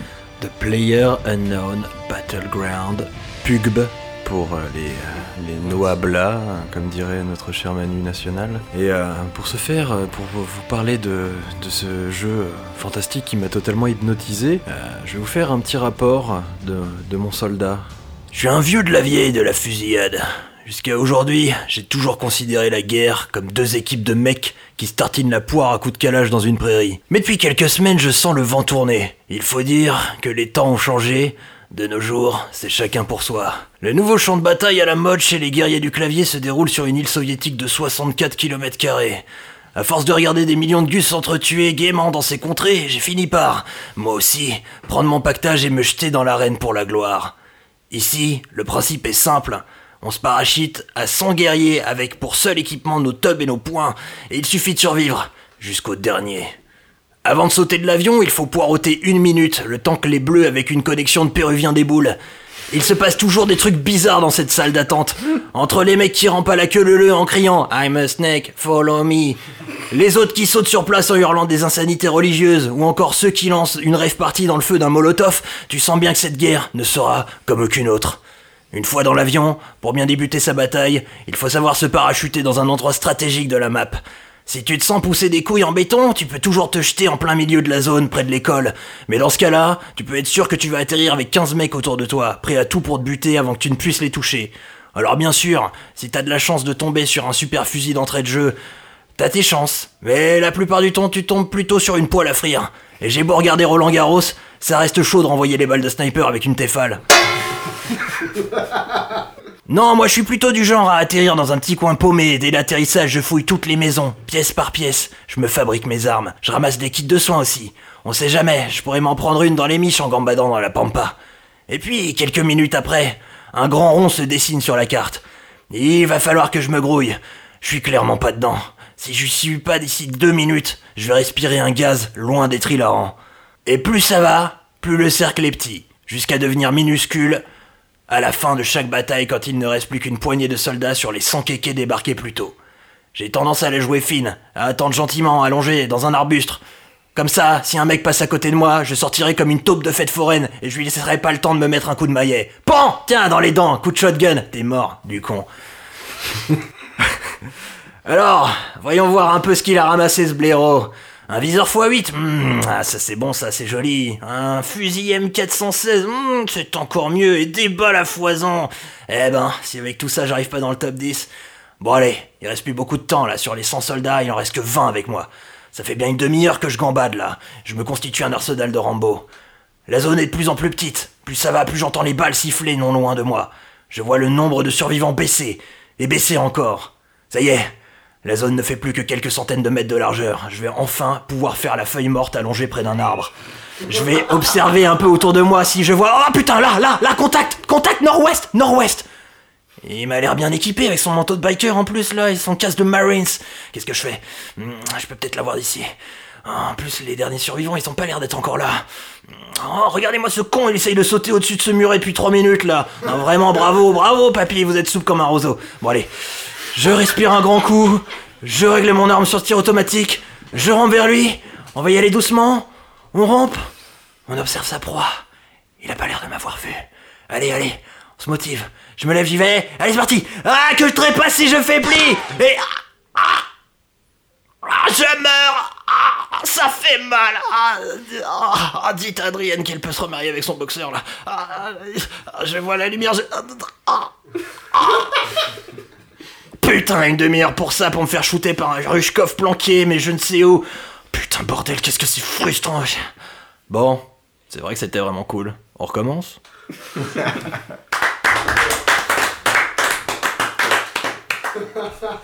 Brava. Alors fais gaffe, t'as dit parachuter. Parachuter. Le premier, alors, Ouais, dit d'Antoine. Pas de problème. Donc c'était Battleground Player Unknown, et est-ce que quelqu'un veut rajouter quelque chose à ce super euh, témoignage de guerre? Bah non, là je crois que tout est dit. Hein. Ça m'a donné envie d'y jouer. Euh, Il y a des parties diffusées sur Twitch ou quelque chose? Et même si c'est pas en 4K, tu peux regarder euh, un stream de Danto où tu le vois tourner pendant 3 minutes autour d'un tronc d'arbre pour éviter les balles. Moi, j'ai euh, j'ai acheté le jeu. Ça fait très longtemps que j'ai pas acheté de jeu sur PC. Euh, j'ai eu beaucoup beaucoup de mal à installer tout ce qu'il fallait. Déjà le, casque, enfin tout le bordel. Enfin, je suis vraiment à l'ouest et j'ai énervé peut-être un peu Guillaume euh, quand j'ai essayé de le rejoindre parce que en plus j'avais une touche de clavier bloquée, donc mon personnage passait son temps à courir et, et- et Guillaume savait pas parce que j'avais pas branché mon, casque. Le jeu ressemble, ça ressemble vachement à Battle Royale hein, si vous avez pas vu. et les gens meurent, meurent, meurent, meurent, meurent progressivement. Mais il y a un côté très étonnant parce qu'il n'y a pas d'urgence comme on a dans, euh, dans les jeux euh, consoles classiques, Call of Duty, Overwatch et tout, où, tout est timé. On est orienté dans des couloirs. Là, on est dispersé et seulement le rétrécissement de la zone fait qu'on va finir par se retrouver. Mais on peut se retrouver pendant une demi-heure tout seul à fouiller toutes les baraques pour récupérer des chaussettes, euh, des canettes, des Du machins. moins, on pense qu'on est tout seul. Mais le- là, là où c'est fort, c'est que justement, il y a toujours cette petite tension. On sait jamais si on est vraiment tout seul à, à un endroit. C'est ça qui est assez fort dans le jeu, en fait. Jamais de, de, de moment où t'es totalement zen à 100%, quoi. Tu tu- tu t'allonges sur un toit, même si t'as vu aucune personne dans la ville, même si toutes les portes sont fermées, qu'il y a un véhicule en plein milieu en évidence que Ouais. tout le monde aurait pu prendre. T'es jamais, il y a toujours une petite part de. Et c'est pour ça que regarder le jeu sur Twitch, ça te donne un- une idée de ce que ce qu'est le jeu, mais ça te donne aucune idée de ce que tu ressens en y jouant en fait. En fait, quand j'ai fait ma première partie, bon, c'était un carnage total. Enfin, moi, j'ai rien compris. Déjà, le maniement, euh, le retour clavier-souris, c'était très dur. Mais je me suis rendu compte qu'on s'est arrêté à 1h20 du matin et c'est pas commun chez moi. Donc, vraiment beaucoup plus tard qu'avant. Parce que à chaque fois qu'on arrêtait, euh, Guillaume s'attendait à ce que j'arrête, forcément. Mais allez, on recommence. C'est exactement comme ce que tu disais. On recommence. On recommence pour avoir de nouveau cette sensation qui est assez étrange et hyper agréable. Ah ouais, je te l'ai dit, hein, je te Enfin quand, quand j'ai vu qu'on continuait, tu fais encore une, encore une, je fais ah bah ça y est, toi aussi t'es mordu quoi, c'est foutu quoi.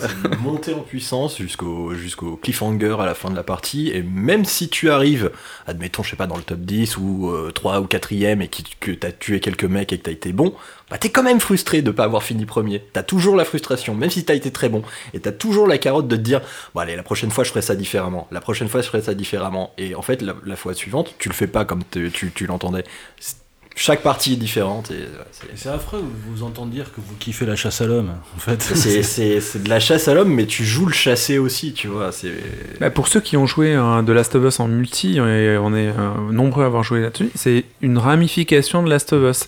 C'est un peu plus ouvert, beaucoup moins. Enfin, il y a certains aspects que j'aime moins parce que j'y ai pas beaucoup joué, mais clairement, on est dedans en mode beaucoup plus réaliste et c'est euh, galvanisant.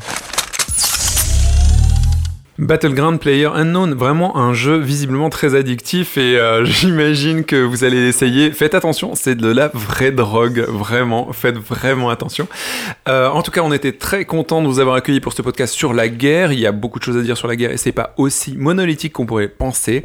J'espère qu'on vous reverra pour les prochains podcasts. N'oubliez pas de mettre des likes, des j'aime sur iTunes et SoundCloud. Je sais pas dans quel ordre vous choisirez, je m'en fous perso. Et de continuer à communiquer avec nous sur Twitter, j'aime jouer cast. On attend vos commentaires et vos suggestions éventuellement pour d'autres podcasts. On vous fait de gros bisous et faites l'amour, pas la guerre. Et on vous dit à bientôt.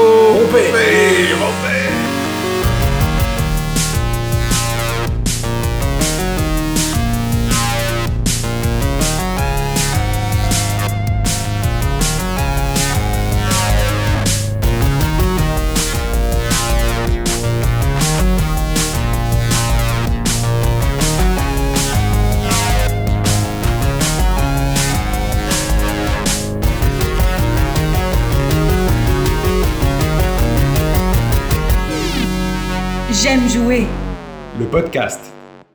Euh, la force des jeux euh, de guerre est, est tellement importante qu'elle a. euh, elle a. euh, Elle a, elle a. Tutu. Ah, ça va être la guerre de l'enregistre ce numéro.